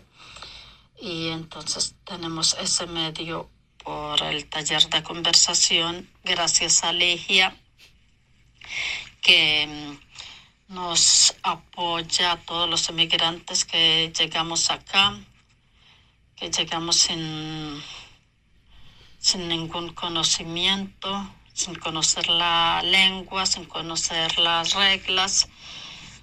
Y qué bueno que tenemos ese apoyo por Ligia, también gracias a las profesoras que también están ahí también eh, apoyándonos y, y haciendo lo posible por, ah, por hacer que entendamos mejor y, y son, sí, de verdad para mí son muy amables. Mm, me gusta, me gusta como, como nos enseña, nos enseña muy bien. Y bueno, pues eh, eh, en los años que yo llevo acá, pues he aprendido, he aprendido bastante alemán, aunque haya hecho pausas, porque sí, quizás no he sido muy constante, pero, pero sí, he aprendido y quiero seguir aprendiendo más y más, aprender otras cosas nuevas, nuevas informaciones y bueno, seguir adelante acá. Y bueno, pues gracias a todos los que nos apoyan en, en, el, nosotros Argao, en, la, en el taller de conversación. Bueno, eh, Para mí, la organización Nosotras Argao es una herramienta de mucha ayuda, ya que sirve de puente entre las personas migrantes y Suiza. Bueno, escuchábamos un poco eh, algunas mujeres que nos comparten su experiencia a través de mm, nosotras. Y nos hablaban de unos talleres de conversación, nos hablaban de otras cosas. Eh, ¿Qué tipo de proyectos tienen nosotras para las mujeres? ¿Cuál es esa oferta que les da en materia de integración, de prevención, de comunicación? Bueno, déjame contarte una muy buena noticia. y es que cuando iniciamos nosotras hace 18 años, exactamente en el 2005, en marzo, precisamente por esto, estamos haciendo estos programas especiales. Este, comenzamos precisamente con talleres de conversación. Nos dimos cuenta que no había tiempo para aprender alemán del bueno. Nos dimos cuenta de que algunas veníamos con doctorados, con maestría, pero había gente que venía sin diplomas, sin conocimientos base que le permitieran este, aprender sistemáticamente una lengua tan compleja como es el alemán. Y algunos de ellos, aunque tuvieran diplomas y doctorados, pues sin talento para aprendizaje de nuevos idiomas. Esto significaba algo muy simple y muy práctico. Había que crear algún, eh, alguna estrategia que permitiera entender la vida suiza, los diálogos con las maestras, por ejemplo, con la escuela, con el sistema de salud, etcétera, de una manera simplificada, inmediata, y por eso en esa cocina de, de 9 metros cuadrados que te comentaba antes, surgieron los talleres eh, de conversación de alemán, y que después fueron lo que son hoy todavía los talleres de conversación de alemán eh, en Baden y en Arao, porque, bueno, comenzamos también en Frick, pero era muy complicado ir allí y lo dejamos un poco. Y la buena noticia es que esto fue tan bueno, tan bueno, tan bueno que muchos se comenzaron a copiar y por supuesto que estaba buenísimo que se copiaran la idea porque, bueno, tal vez no que se copiaran la idea, pero sí que nos tomaran como modelo de referencia y que comenzaran a crearse talleres de conversación en todo el cantón. Impresionante, impresionante. Y además porque yo creo que muchas hacemos parte de ese grupo, hay que decirlo. Eh, ese es un principio y encontrar a estas mujeres, ir a este espacio donde hay mujeres igual que tú, que están un poco perdidas con el idioma, otras que quizá tienen más experiencia y pueden compartirla, dar esas claves para perder el miedo a empezar a hablar otro idioma, para, para encontrar esas claves, para aprenderle y encontrarle la lógica a un, idioma tan diferente. Eh, es maravilloso, Ligia. Em, ¿Y qué más, digamos, que, cuáles esos, esos otros proyectos tenemos entonces? Venimos hablando de los talleres de, de habla, talleres eh, también la radio, que por supuesto, eh, como nuestras oyentes la saben, está muy enfocada al tema de la prevención. ¿Cómo empezó el tema de la radio? Eh, bueno, un poquito antes de conversar sobre el tema de la radio, me gustaría resumir brevemente un par de ideas. Una de ellas es que, claro, cuando escuchamos los testimonios de nuestras mujeres, no son solamente mujeres, hemos tenido muchos hombres, muchas familias que han pasado también por nosotras Argao. Claro, nos hemos feminizado un poco, ¿no? Pero aunque la presencia sea muy fuerte, no significa que no atendamos también caballeros, ¿no? No atendamos también temas que tienen que ver con padres, con trabajadores, etcétera. Pero claro, sí, sí es muy fuerte la presencia femenina. Eh, los talleres de conversación dieron origen a otra necesidad que fueron en su momento los talleres para padres y madres migrantes. Esto lo, lo desarrollamos unos cuantos años y estos talleres estuvieron buenísimos. Eran, bueno, esto es otro mito que hay que ir un poquito limando, que es que esto lo hace Ligia, no, esto no lo hace Ligia, este es un proyecto que ninguna persona sola, por muy súper poderosa y súper fuerte y, y todo lo que uno quiera, nadie solo lo puede hacer. Hay mucha gente detrás de este proyecto, hay muchas mujeres este, competentes detrás de este proyecto y eh, pues tuvimos muchísimos temas que entendimos que había que ofrecerlos para los padres y para las madres, para que se fortalecieran los niños de los migrantes desde la familia. Entonces estos talleres para padres migrantes con frecuencia fueron en el idioma de origen, fuese en turco, en kurdo, en español, en portugués. Y lo que hacíamos allí pues era actualizar a la gente con temas que en años no se iban a enterar de que estaban sucediendo aquí. Por ejemplo, el tema del racismo, el tema de la segregación, el tema del mobbing, del acoso escolar, etcétera, etcétera, etcétera. Después de esto pasamos a los talleres de, y esto ya fue durante la cuarentena, del Zoom para mujeres migrantes, porque fue esta época en la que no podíamos tener contacto físico directo con nadie y pues nos buscamos la estrategia del, del aula virtual, ¿no? Con los talleres para mujeres migrantes. Y esto fue muy positivo también, un poquito haciendo historia. Y al final, pues, nos dimos cuenta de que esto no se podía quedar allí y nosotras, después de 18 años, que ya es un proyecto que es mayor de edad, pues se dio cuenta de que teníamos que transmitir todo esto que ya sabemos.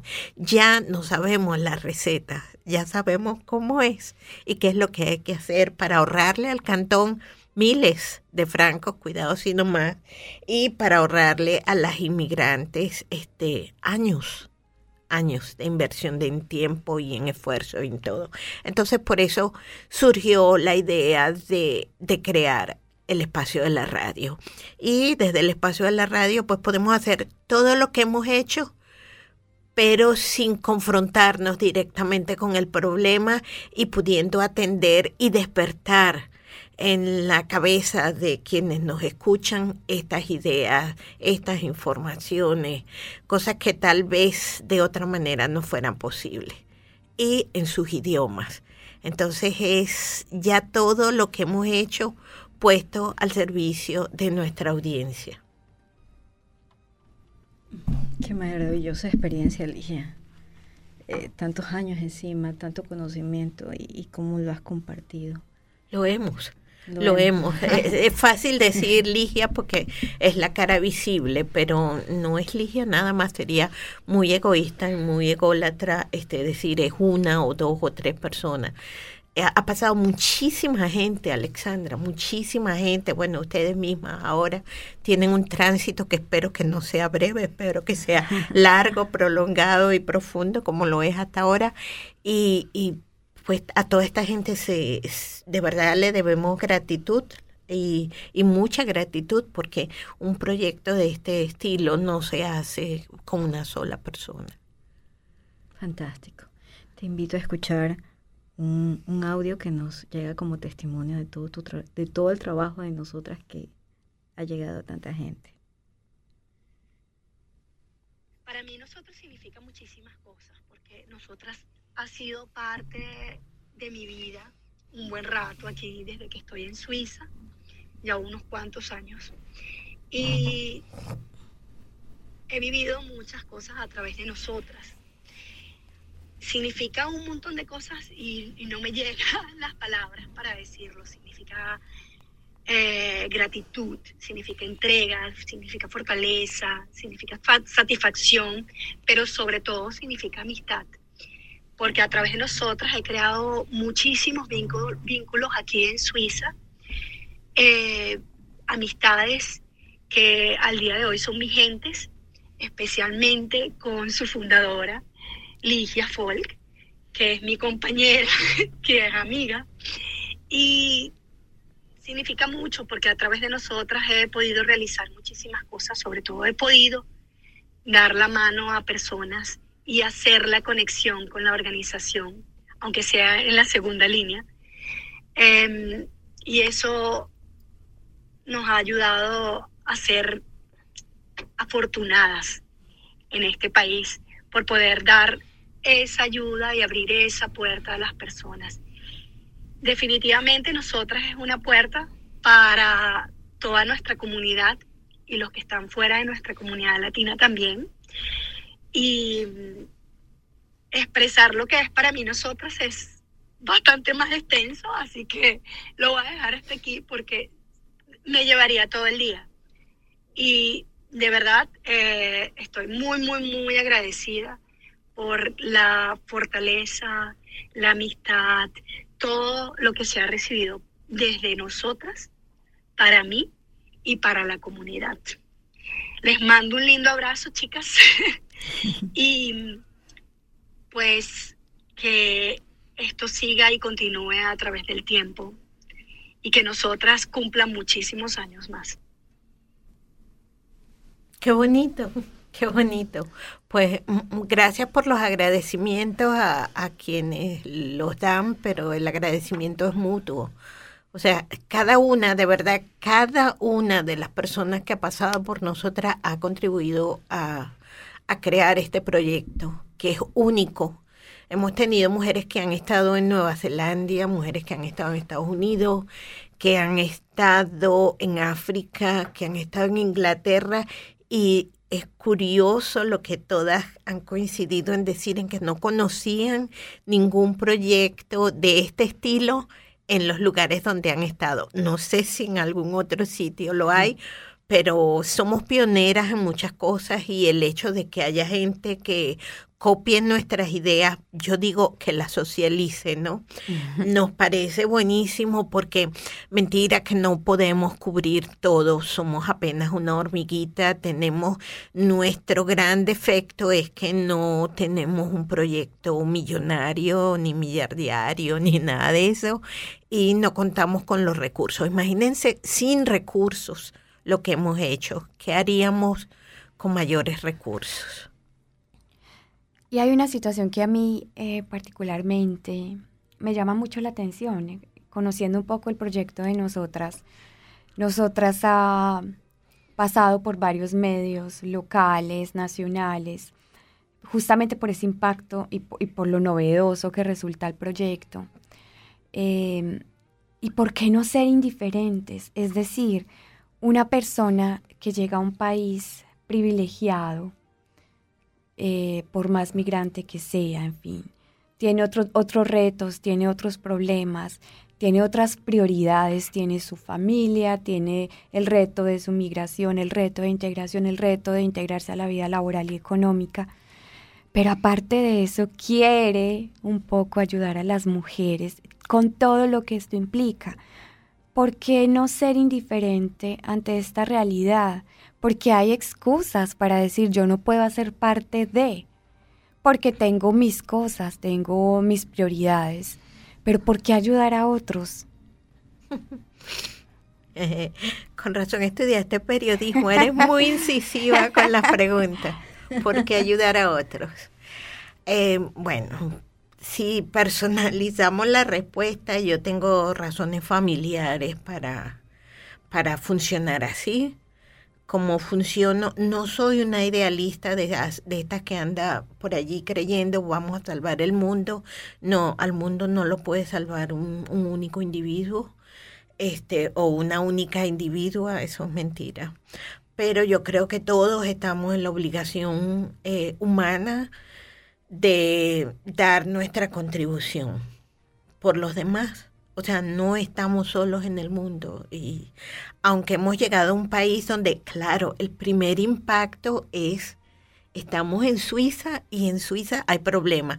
Ustedes no tienen idea de lo que significó eh, personalmente para mí, por ejemplo, y para las otras colegas, darnos cuenta de que Heidi Land es un país con seres humanos que cometen errores de seres humanos, pues y a veces errores de seres que no sabemos qué cosas son, pero tan humanos no parecen. Esa es la realidad.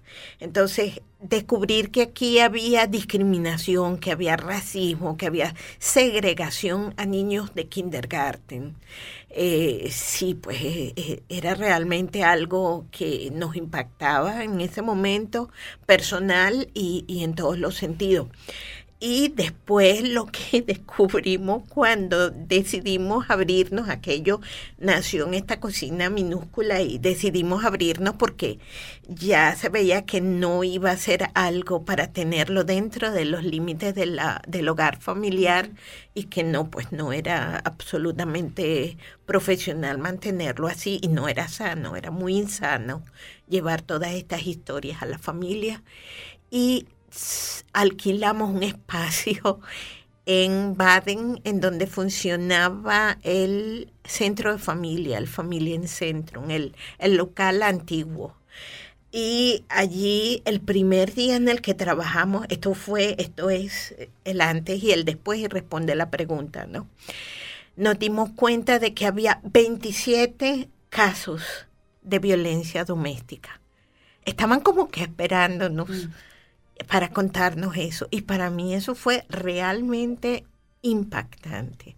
Ya lo del racismo y todo lo demás era, era mm, una excepción, sí, era una excepción importante. Si lo ves como que, oye, te imaginas que esto es el primer mundo, un país post-industrializado, donde todo funciona, donde todo es tan bonito, tan limpio, tan chévere, tan... Y de repente encuentras racismo en, en, en el germen, ¿no? En los niños. No en el racismo de los niños contra los niños, sino el sistema y de los adultos, y lo digo con todas sus P's y sus S, eh, dentro de los adultos hacia los niños. Esto hace 18 años era ya muy burdo, muy bajo, muy no podíamos ser indiferentes a eso. Y la mejor manera en la que mis padres y mis ya mi, mis antepasados nos enseñaron a, darle frente a los problemas era construyendo, no había de otra. Y nosotras es una construcción.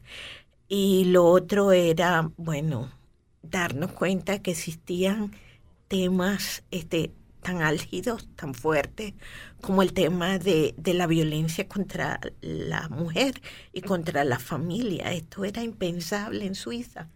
O sea, que, que alguien le retuviera el pasaporte a una mujer porque quería retenerla como su objeto exótico allí en la casa y tú no te vas y no te llevas los niños. O sea, eso fue otra Suiza, ese día que abrimos esa oficina de Baden, de, de Baden, de nosotras en Baden era eh, como que nos abrieran los ojos, como amanecer de golpe, es una expresión muy latina, ¿no? Amaneció de golpe. Y ese amanecer de golpe pues nos indicó, no podemos quedarnos indiferentes, no podemos quedarnos calladas, hay que hacer y hay que hacer.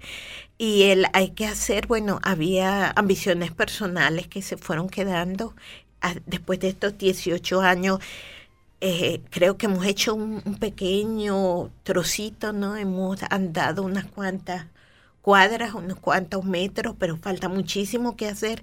Y en este punto yo creo que, bueno, las generaciones de migrantes que están llegando ahora a ustedes, la gente que trae otras experiencias, que ya esto está construido, ya lo que hay que continuarlo, yo estaría muy satisfecha si lo retoman y si yo, bueno, ya no me voy a dedicar como profesional joven a nada joven, ya soy una anciana, y, pero como anciana quiero dedicarme a lo que se dedican las ancianas, que no es a tejer ni a bordar, no, nos dedicamos a luchar desde otros ámbitos y ya con la experiencia. Tú llegaste hace cuántos años, Ligia? 28 años. 28 años. Yeah. Y esto era un mundo diferente. Es decir, ahora tenemos acceso a mucha información y ese proceso que tú decías de empezar a descubrir esa otra cara, ¿qué tantos callos se pueden tocar?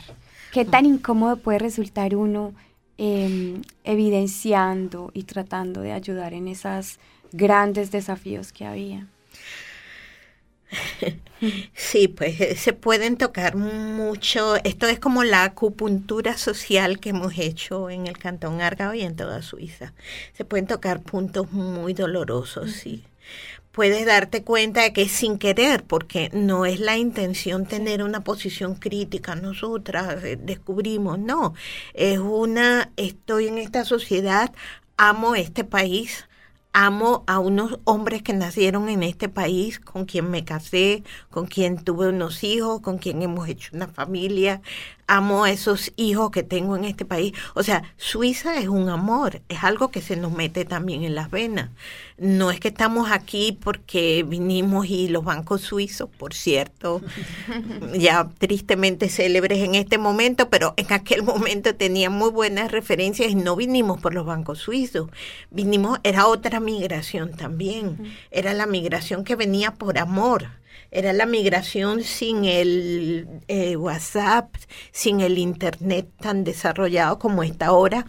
No sabíamos prácticamente a qué veníamos, veníamos vírgenes prácticamente en aquel momento en sentido migración a descubrir esta Suiza que no tenía cursos de integración, que no tenía todos estos talleres. La oferta de hoy en día es numerosísima y eh, pues en aquel momento no, no la había, ni siquiera el cantón tenía el programa de integración que tiene hoy. Es decir, nosotras es anterior a todo esto. Y esto es lo que nos encontramos. No había todos los talleres. Ahora la gente no asiste a los proyectos de integración. Se dan el lujo de escoger y después van dos, tres veces como quien prueba algo en una fiesta y lo deja allí tirado. O sea, esto antes era una necesidad, era vital. Las mujeres estábamos ávidas de encontrar talleres donde fuésemos recibidas con nuestros hijos. No había cuidado de niños, eso era otra cosa que descubrimos en Suiza. O sea, el cuidado de niños no existía ni siquiera para las trabajadoras. La mujer suiza decidía o ser profesional o ser madre, una de dos.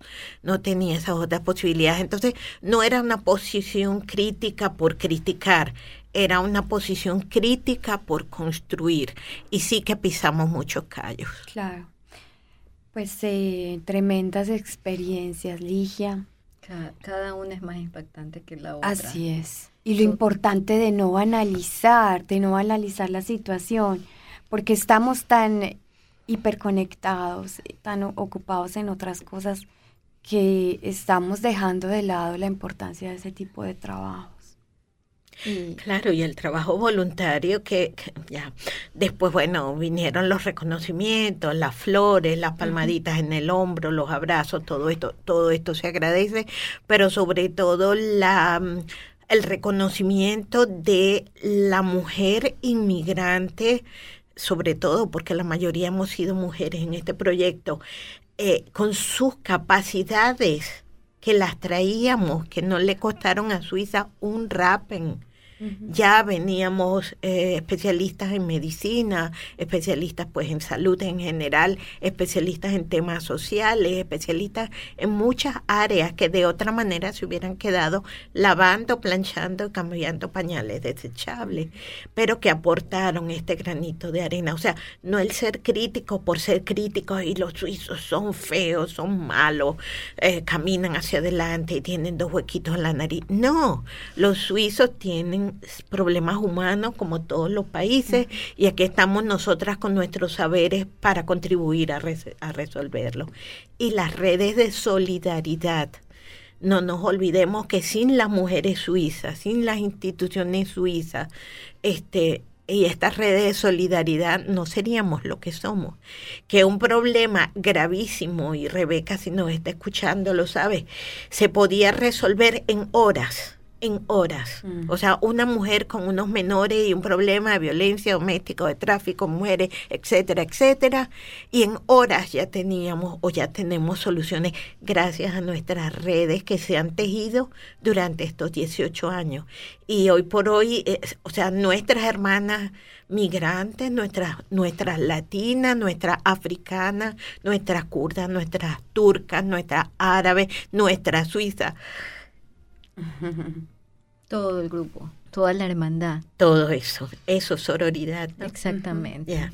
Todo el grupo que es armado, todo lo que, lo que se ha creado con, con nosotras, que aunque tú no lo creas, hay millón de gente que cuando viene para acá encuentra tu la página, la página de nosotras y se apoya en eso y viene directo a buscar ese apoyo, esa integración.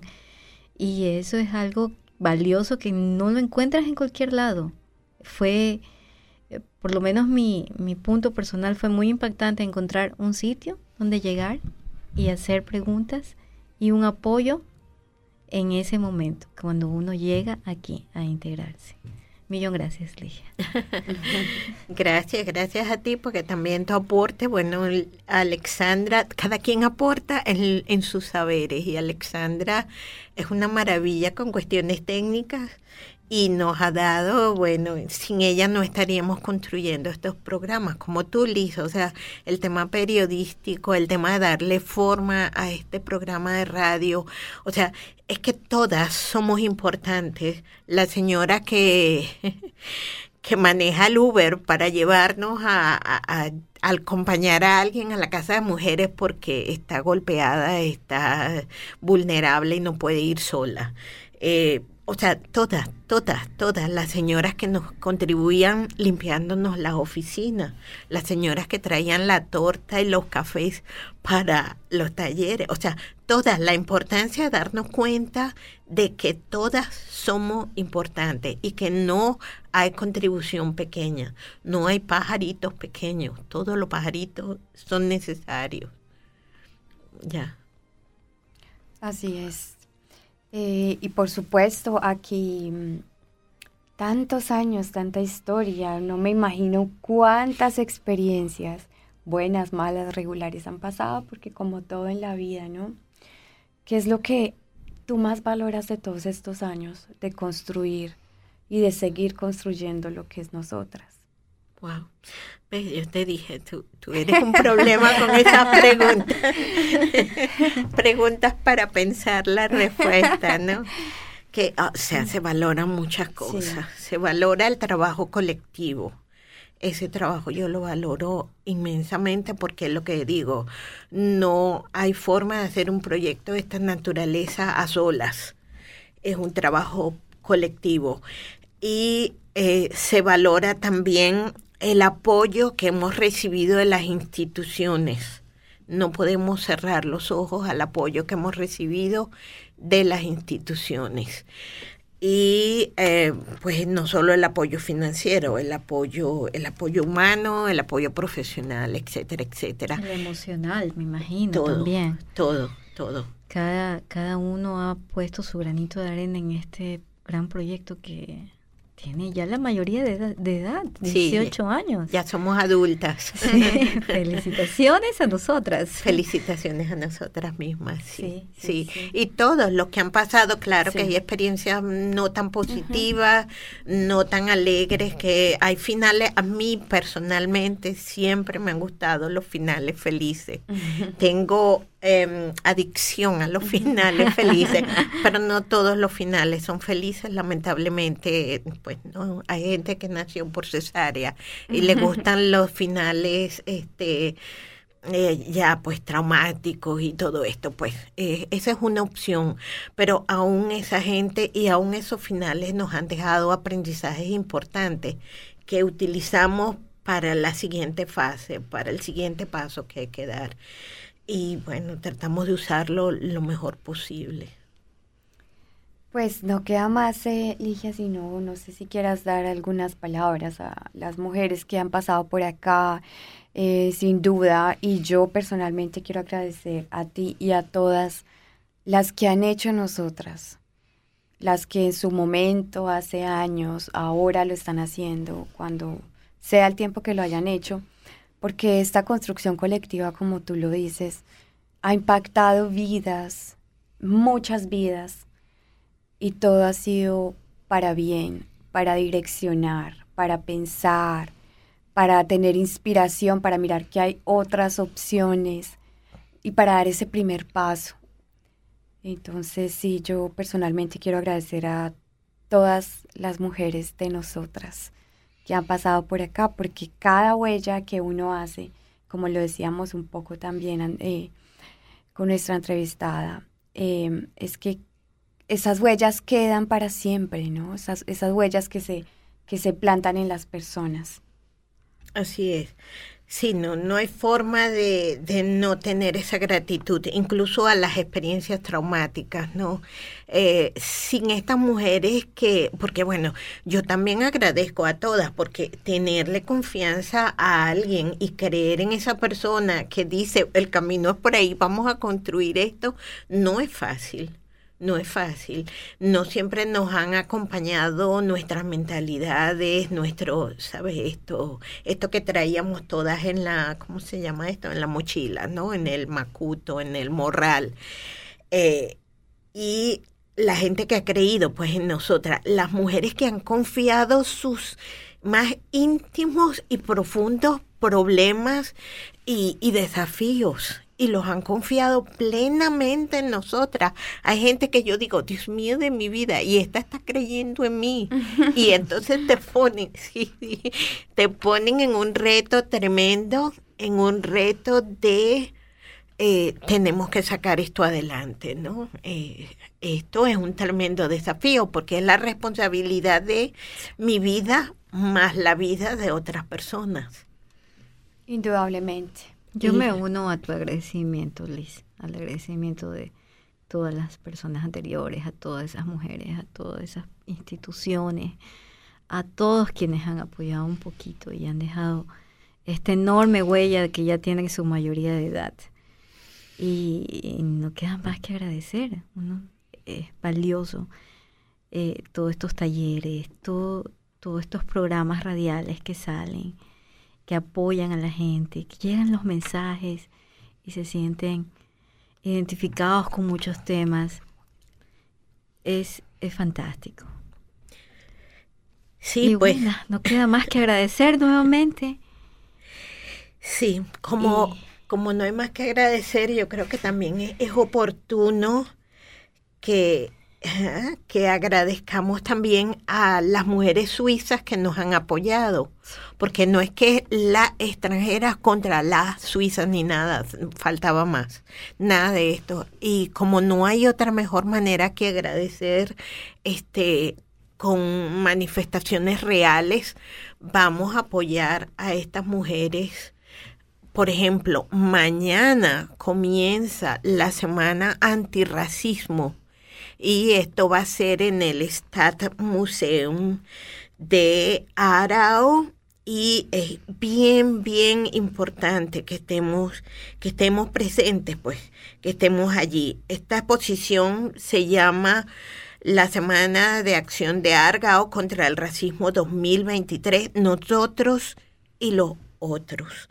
del prejuicio al racismo. Esto será en el Stadtmuseum Arao del 21 de marzo. Desde mañana vamos todas a apoyar a esa gente mañana.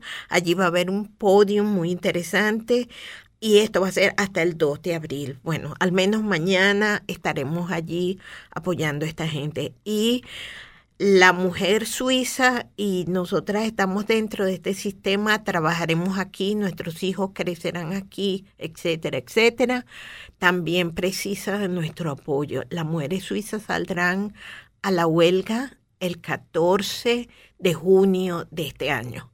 Ese día tenemos que ser muchas tenemos que ser numerosas, tenemos que estar todas, las que podemos y las que ya no están, porque recordemos que cada dos semanas muere una mujer en Suiza a causa de la violencia doméstica. No podemos callarlo.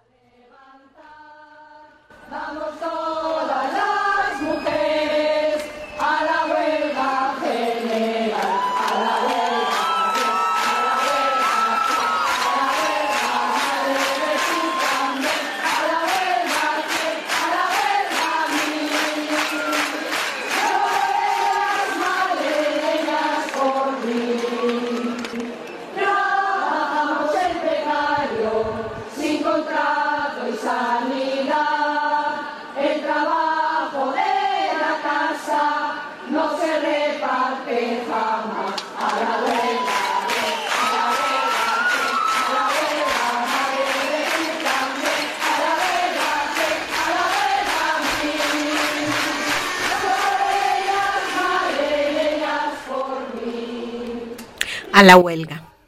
El 14 de junio no hay excusa que porque soy migrante, que porque soy mujer, que porque soy nada.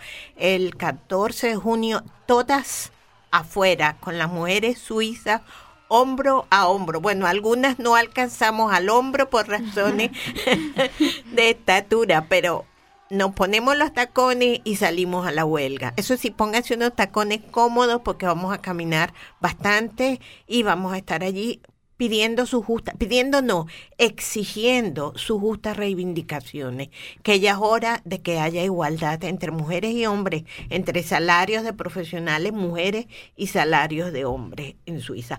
No quiero pegarme el micrófono, me despido por ahora.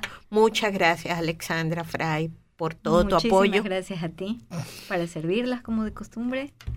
Muchísimas gracias Liz Snowsy por tu apoyo Es un placer siempre estar acá en los micrófonos de nosotras con todas ustedes. Pues nos veremos mañana en el programa antirracismo y nos veremos el 14 en la huelga general.